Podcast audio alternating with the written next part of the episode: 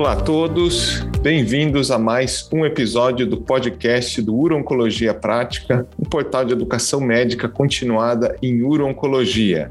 Através desse portal, nós trazemos sempre informações atualizadas, discussões pertinentes sobre temas relevantes ali nos diversos tumores uro-oncológicos. E hoje, primeiro ponto, lembrar a todos, acessem todas as plataformas de podcasts abertas, os demais episódios e na plataforma Uroprática, que o endereço é www.uropratica.com.br, as nossas discussões ao vivo, as discussões prévias sobre temas e os demais podcasts. Então, sem mais delongas, hoje nós temos um tema muito relevante e uma convidada extremamente especial. Então, estamos aqui com a doutora Maria Isabel Achatz, geneticista e coordenadora do Núcleo de Oncogenética do Hospital Sírio-Libanês. E comigo também está o Dr. Diogo Bastos, oncologista clínico do Hospital Sírio-Libanês aqui de São Paulo. E eu sou Denis Jardim, oncologista clínico também aqui de São Paulo. E hoje o nosso motivo de discussão vai ser baseado numa publicação recente do European Urology, sobre a associação das alterações germinativas no gene TP53 e risco de câncer de próstata. Para essa discussão, a gente não poderia ter a maior felicidade de estar hoje com a Maria Isabel, que além de oncogeneticista, é especialista renomada mundialmente na questão do TP53 e na síndrome de Li-Fraumeni e vai poder nos ilustrar com alguns pontos importantes. Então, bem-vinda, Maria Isabel, muito obrigada pela participação.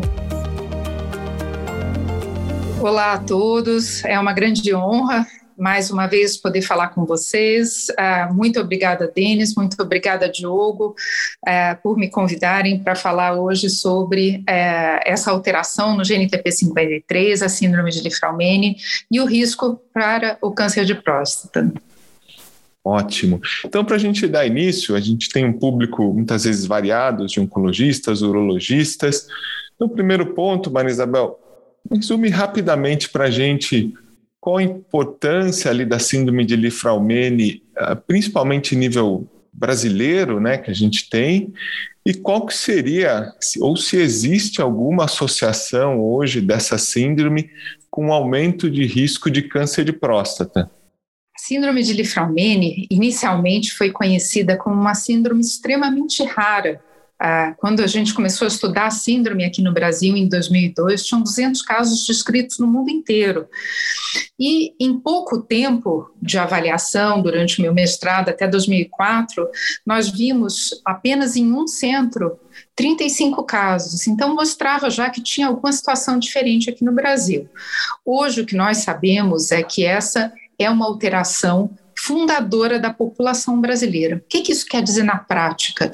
Aqui no Brasil, nós temos uma alteração genética que vem passando geração após geração desde o século XVIII e que leva ao alto risco para a síndrome de Lifraumene.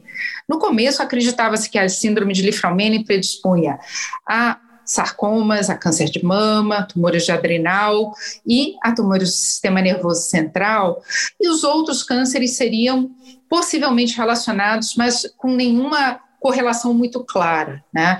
E o câncer de próstata era um desses.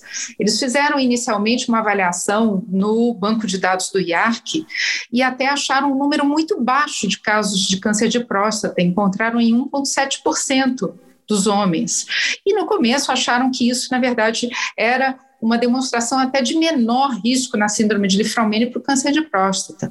Só que isso foi uma avaliação errônea, foi uma avaliação é, parcial, foi um viés de recrutamento que pôde ser verificado posteriormente. E esse trabalho que chegou agora, né, é, no, no, journal, no European uh, Journal of Urology, trouxe, é, coordenado por um, um grupo muito importante dos Estados Unidos, tanto do Memorial quanto da Universidade da Pensilvânia, um dado muito importante para vocês, urologistas. Hoje nós sabemos que quem tem a síndrome de Lifraumene tem um risco 25 vezes maior que o da população geral. Esse risco é muito alto em homens em idade mais jovem e ele deve ser observado com muito cuidado.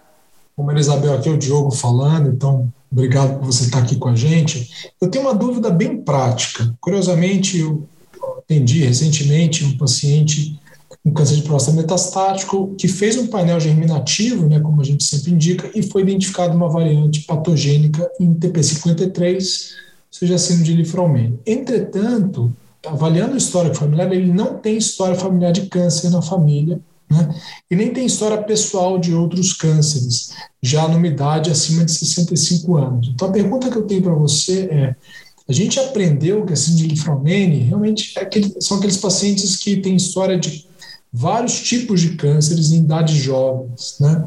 É, mas eu queria entender de você toda mutação ah, em TP53 ela é, tem o mesmo risco, né? Ou tem variação entre as famílias e as mutações? Diogo, muito obrigada pela excelente pergunta. É, a gente tem aqui algumas possibilidades frente a, a essa questão. A variante brasileira, essa mutação no TP53 pontual, que é só encontrada aqui no Brasil, ou principalmente encontrada aqui, realmente é considerada como uma mutação de penetrância variável. O que, que isso quer dizer? Você herda essa alteração, mas em certas famílias, a gente passa várias gerações sem ver nenhum tumor, porque as pessoas não expressam, e depois a gente começa a ver de novo. Eu vi ontem uma criança com um carcinoma de plexo coroide, os pais não têm nada, os tios não têm nada e os avós não têm nada. E a síndrome de Lifraumene foi confirmada. A mesma coisa no teu paciente. Tá? Então, sim, quando nós encontramos um tumor agressivo em idade jovem, isoladamente isso já é um critério para testar os nossos pacientes. Só para o TP53? Não, né? Nessa hora, a gente tem que indicar um painel hereditário completo, que compreenda os genes BRCA2, principalmente, mas também o BRCA1 é, e todos os outros que a gente sabe que estão relacionados ao aumento de risco de câncer de próstata. Outro fator que pode ter acontecido no teu histórico, Diogo, é que o trabalho do geneticista é justamente tentar se aprofundar bastante no histórico da família o tempo de vocês é um tempo muito focado na definição do tratamento daquele paciente. Vocês têm que explicar muitas coisas. O meu trabalho é me aprofundar nesse histórico. E pode ser que a família seja realmente limitada, né, e que esse seu paciente seja um filho único, ou ele só tem uma, uma irmã mulher, e essa irmã mulher não tem filhos, ou então o paciente não foi atrás dessa informação. Então, numa consulta de oncogenética, a gente já pede antecipadamente, antes mesmo da consulta, que o paciente vá buscar com os familiares informações e que geralmente com, complementam e a gente chega ao diagnóstico clínico dessa síndrome. Perfeito, Maria Isabel. Agora, eu achei assim, um dado excepcional esse ponto de aumento de 25% de vezes o risco de câncer de próstata nessa população Lifraumene. E pensando nisso agora, do ponto de vista prático, ah, se a gente tem um paciente sabidamente ali portador da alteração em TP53 germinativa, eu queria que você comentasse, e você é uma percussora nisso, né, uma das referências em estabelecer como seguir esses pacientes, Quais seriam então as recomendações de screening geral nessa população TP53, Lifraumene, uh, entre ali as ressonâncias, etc. E se existe já alguma recomendação específica pensando nesse risco de próstata, ou seja, você acha que o screening atual recomendado ele já é capaz de ter esse foco nesse risco em câncer de próstata ou precisa rever essas recomendações, incluir PSA, etc. Perfeito, Denis. Uh, nós temos uh, um manejo e um rastreamento de pacientes Lifraumene que inicialmente foi uh, caracterizado como o Protocolo de Toronto. No Protocolo de Toronto, que foi publicado em 2010 e foi revisto depois em 2015, não existia nenhum tipo de rastreamento antecipado em relação ao câncer de próstata. Nós revimos isso em há dois anos atrás, não incluímos também, porque a gente não tinha esses dados claros. O que eu imagino é que na próxima revisão do NCCN, esse dado já seja incluído. Na prática, o que eu faço? Hoje, o rastreamento com o PSA e a indicação ah, para os pacientes com síndrome de Lifraumene para procurarem um urologista aos 35 anos de idade já é uma realidade. Então, todo paciente do sexo masculino já deve começar um rastreamento aos 35 anos de idade, incluindo o PSA e o toque retal.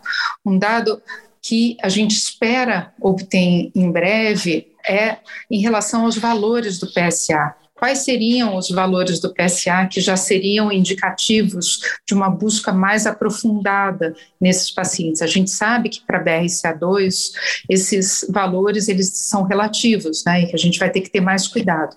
Para o TP53 a gente não sabe ainda. Então esses são dados que são muito aguardados para a gente. Muito bem, Marisabel. Bom, uma outra pergunta que a gente tem, bom, a gente está falando muito de câncer de próstata, né, mas uh, em relação a outros tumores urológicos, né, a operação de difraumênio aumenta também o risco de outros tumores urológicos, e dentro do, desse rastreamento que é feito, né, se você puder comentar ressonância de corpo inteiro, etc., é, existe algum outro exame que vocês sugiram em relação a outros tumores urológicos que não somente câncer de próstata? Sim, é, é fundamental lembrar que a síndrome de Lifraumene tem como tumor quase que patognomônico, né? O, o tumor é, adrenocortical. Esse é um tumor que é, até foi o primeiro a ser identificado com a mutação brasileira. É, o Brasil é um lugar no mundo onde a gente tem a maior ocorrência desse tipo de tumor por conta da mutação é, que eu vim falar para vocês hoje, a R3C7H no GNTP53, que é uma mutação diretamente ligada aos tumores de adrenal. Outro tumor, num estudo que a gente uh, fez e publicou no JAMA uh, em 2017, nós vimos também que os, os cânceres uh, renais, os carcinomas de células claras renais, têm também um maior risco de ocorrência em pacientes com a síndrome de Lifraumene nessa variante brasileira. Então, de novo, isso me traz a primeira pergunta que você fez, né, Diogo? Então, a gente tem variações entre a síndrome brasileira e a síndrome do resto do mundo com certeza. Então, eu acho que eu pensaria mais nesses dois caminhos, os tumores de adrenal. E um, uma questão importante até para lembrar aqui é que os tumores de adrenal habitualmente são relacionados apenas à infância na síndrome de Lifraumene. No começo acreditava-se que só ocorreriam até os 5 anos de idade. Só que na nossa coorte da síndrome de Lifraumene, na qual a gente acompanha mais de 400 pacientes com essa mutação específica, nós temos é, casos de pacientes com 20, 30, 50 até 70 anos de idade. Eu tenho dois pacientes né, entre 70 e 80 anos de idade com tumores adrenocorticais. E o que a gente vê é que os tumores são mais agressivos, inclusive em indivíduos adultos que desenvolvem e que têm a síndrome. Perfeito. E agora, a gente chegando no último ponto da discussão, até aproveitando esse último gancho, acho que um, um dos dados interessantes dessa publicação recente do European Urology é que, além de mostrar um aumento da incidência de câncer de próstata nessa população, mostrou que esses tumores geralmente são mais graves, né? Então, dos tumores que eles detectaram na população TP53, 44% tinha Gleason superior igual a 8, quase 30% tinha estadio avançado ou metastático ao diagnóstico. Ou seja, vão ser tumores que vão demandar muitos tratamentos. Então, uh, muitos tumores localizados de alto risco. E aí a gente no dia a dia tem sempre um ponto mais controverso de discutir como a gente trata esses pacientes. Então, por exemplo, um paciente de alto risco, eventualmente cirurgia, radioterapia, ou eventualmente os pacientes que operem pela maior gravidade do tumor, provavelmente vão precisar cogitar mais radioterapia, como na recorrência, os pacientes metastáticos, às vezes a gente pensa em radioterapia focal de oligometástase ou de alguma coisa. E aí eu queria tocar nesse ponto, né? E a gente sabe que existe alguma controvérsia sobre risco de radioterapia nessa população TP53. Queria que você comentasse, Marisabel, como é que está o estado disso hoje e se eventualmente se a gente tiver esse diagnóstico e tiver a oportunidade de discutir entre cirurgia e radioterapia, por exemplo, uma doença localizada de alto risco, se não seria o caso de privilegiar tratamento cirúrgico nesse perfil de paciente, né? Perfeito, é exatamente isso, Denis. Nós privilegiamos em pacientes lifraumene sempre a cirurgia, ah, em relação à radioterapia. A radioterapia ah, ela deve ser usada apenas quando ela for comprovadamente superior em relação à sobrevida, em relação aos outros tratamentos possíveis para esse paciente. Paciente que tem a síndrome de Lifraumene, nós já temos é, inúmeros relatos na literatura ah, que aqueles que recebem a radioterapia têm um risco relativo aumentado para um segundo tumor primário. Né? Ah, estudos maiores que comprovariam essa associação nunca chegaram a ser feitos. São estudos muito difíceis, né, que vão precisar primeiro regrupar pacientes que são é, é, que têm uma doença rara e é, com dados que são é, muitas vezes inconsistentes se a gente for buscar no prontuário ou nas diferentes instituições. Atualmente, o Hospital Sírio-Libanês participa de um estudo junto com a Universidade de Toronto e com o NIH nos Estados Unidos para justamente tentar definir qual é esse impacto. Enquanto a gente não tiver a resposta, na prática, o que a gente faz? Primeiro, definir se a cirurgia é um método que vai ser adequado para aquele paciente e vai reduzir o risco é, de uma recidiva é, de forma é, bastante importante, porque a radioterapia ela vai ter que ser evitada sempre que possível.